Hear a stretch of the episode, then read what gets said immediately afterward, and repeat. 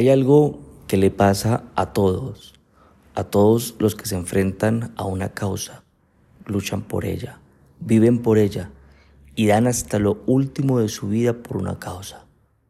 En esta mañana, ¿cuál es tu causa? ¿A qué te enfrentas? ¿Qué es lo que te desafía cada mañana a levantarte, a vivir, a estar vivo?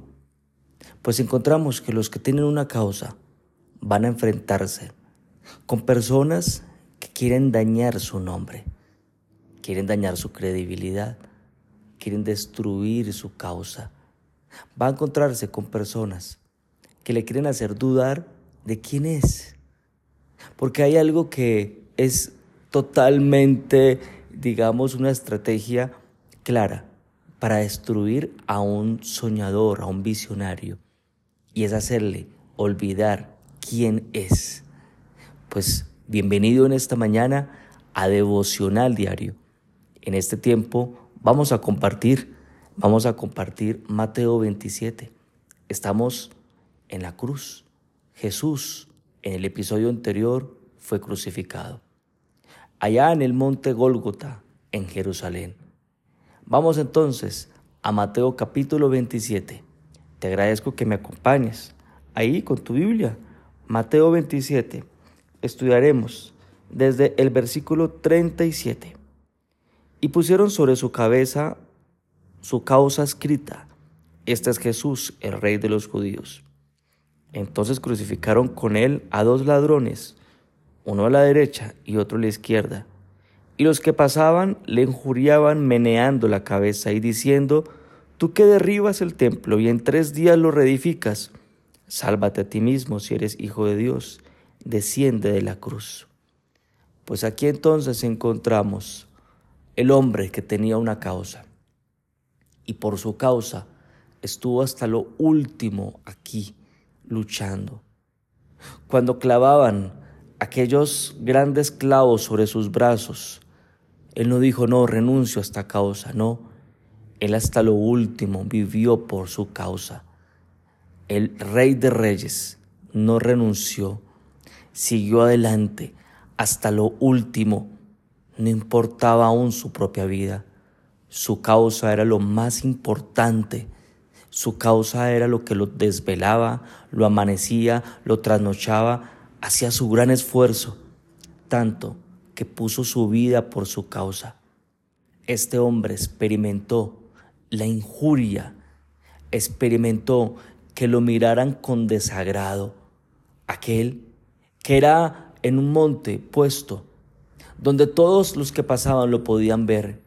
Era el trofeo de los principales sacerdotes, era el trofeo de los romanos que ponían a los demás una pena de muerte para que los demás se dieran cuenta que nadie podía seguir a Jesús porque el que siguiera a Jesús le esperaba lo mismo. Su pena era una pena ejemplar, esa era la pena de los romanos para Jesús, para que nadie más dijera lo que Jesús decía. Ahí estaba, ahí estaba una causa. Para muchos se había perdido la causa y los años que Jesús invirtió en medio de su trabajo arduo pasaban aquellos, aquellos del pueblo, los que Jesús se les enseñó a poner la otra mejilla, a perdonar, a perdonar hasta siete, no, ¿cuál siete? Perdonar siempre. Aquellos que Jesús enseñó, sanó, liberó, ahí. Y como ellos desde su desgracia, desde su pobreza, desde su miseria, ven a alguien que está peor que ellos, se burlan de él. Ven a Jesús con una corona de espinas, con la sangre bañando su cuerpo, poco a poco, sufriendo una muerte, una muerte desangrándose lentamente. Pero no simplemente Jesús experimentó un dolor físico, también experimentó el dolor de aquellos que le injuriaban, le querían y pretendían dañar su credibilidad. De hecho, le decían así, tú, ¿qué haces esto? Tú, ¿qué haces lo otro? Pues venga a ver, haga algo por usted. Tú te vas a encontrar con personas así. Si hoy te levantaste pensando en una causa, espera, espera que personas te señalen con el dedo, es personas que te critiquen tu forma de hablar, tu forma de vestir, tu forma de ser. Te van a criticar. Si no te critican, quiere decir que no tienes una causa. Porque recuérdalo muy bien, le tiran piedras al árbol que lleva fruto, pero un palo seco, un palo que no lleva fruto, ni lo voltean a mirar. Jesús lo miraban y lo miraban y ahora le decían, si eres el Hijo de Dios, mira qué interesante, porque a ti te pueden decir lo mismo. Si tú eres el Hijo de Dios, ¿por qué estás pasando por eso? Si eres el Hijo de Dios, ¿por qué te enfermaste? Si eres el Hijo de Dios, ¿por qué tu hijo, tu hija? Eso te pueden decir. Y pueden criticar, claro, pero ese es problema de ellos. A ti no te compete. Porque ellos van a querer, van a pretender que tú dudes de quién eres. Tú sí eres el Hijo de Dios. Tú eres hijo de Dios. Dios te ve a ti. Y cuando te ve a ti dice, eres mi Hijo amado. Y no puedes perder de vista que eres el Hijo del Rey de Reyes. Aunque estés pasando por el valle de sombra de muerte. Aunque estés pasando por una circunstancia que muy seguramente saldrás vencedor, porque así lo dicen las Escrituras. Jesús salió como vencedor de la cruz. Jesús venció la muerte y tú vencerás todo lo que esté al frente, porque tú tienes una causa. Él es tu causa. Que tú seas su hijo es tu causa. Que tú lo ames es su causa. Que tú le sirvas es, su, es tu causa. Jesús estaba muriendo por su causa. Y el dolor no simplemente era físico, era emocional. Pero esto no logró que él se victimizara. Esto no logró que él se autocompadeciera. Esto no logró que él desistiera y dijera, ¿para qué hago esto? Si mira cómo me tratan. No renuncies tú tampoco. Porque muy seguramente la gente que tú le sirves y que tú amas no podrán corresponderte como tú quisieras. Pero continúa. Jesús no, se renunció. Jesús siguió adelante porque tú no lo haces por la gente que tú amas, tú lo haces por, lo haces por el Dios que tú amas. Algún día este pueblo cayó en cuenta, porque el pueblo va a ser pueblo, pero tú eres tú, tú quién eres, tú no eres el pueblo, tú eres el hijo del rey de reyes. Continuemos aquí, dice también en el versículo número 41, de esta manera también los principales sacerdotes, escarneciéndole con los escribas y los fariseos y los ancianos, decían, a otro salvó, a sí mismo no se puede salvar. Si es el rey de Israel, descienda ahora de la cruz y creeremos en él. Mire lo que decían los principales judíos. Ah, bueno, si es, si es el Hijo de Dios, pues que descienda de la cruz y ahí voy a creer en él.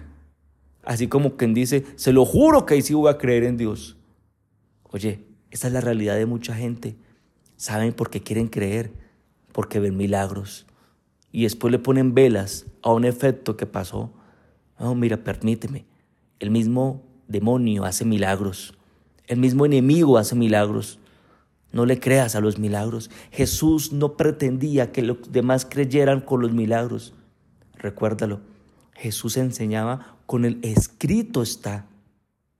La palabra de Dios no por él. Jesús no pretendía que creyeran por sus milagros ni por lo que él hacía. Hay, hay mucha gente que quiere ver para creer, quiere ver milagros y terminan adorando cualquier cosa aparezca. ¿Por qué? Porque aún el, el enemigo puede hacer milagros. Pero Jesús no pretendía y no pretende que tú creas por los milagros. Pretende que creas por el escrito está. Y estaba escrito que Jesús tenía que estar con malhechores que tenía que morir y pagar el precio de tu pecado y el mío. Ahora, estos hombres hacían dudar y pretendían hacer dudar a Jesús. Tú vas a dudar de quién eres, porque la batalla es ardua. No vas a fracasar, vas a ganar, porque tú sabes quién eres. Termina este tiempo de devocional dándole gracias a Dios, porque eres un hijo de Dios, Eres el Hijo del Rey de Reyes. Camina, pórtate, compórtate, habla como el Hijo del Rey de Reyes. Ve así. Y aunque los demás quieran injuriarte o lo hagan y quieran dañar tu credibilidad o lo hagan, no importa, tú eres y tú sabes quién eres. Jesús no se defendió, Jesús no vociferó, Jesús no dijo me respetan. No, Jesús dejó que el Padre levantara su cabeza, porque el único que te levanta a ti la cabeza es Él, nadie más. ¿Me acompañas? Y hacemos esta oración en esta mañana. Padre Dios, gracias te doy, porque a través de este ejemplo tan magnífico, haces que a mí no se me olvide quién soy yo. Me permite seguir al frente, con la vista, con la capacidad, pero con el orgullo de ser tu hijo. Muchos harán y pretenderán que yo dude de quién soy yo. Muchos me injuriarán, me escarnecerán, porque entiendo hoy que tú me has dado una causa para existir y esa causa eres tú es hacer tu voluntad. Gracias, Padre lindo, porque nos desafías a seguir adelante, porque nos enseñan a soportar aquellas piedras que nos lanzan y porque nos enseñas que el único que levanta mi cabeza eres tú. Esa es mi confianza y esa es mi seguridad. Gracias por este tiempo. Te pido tu bendición. En el nombre de Jesús. Amén y amén.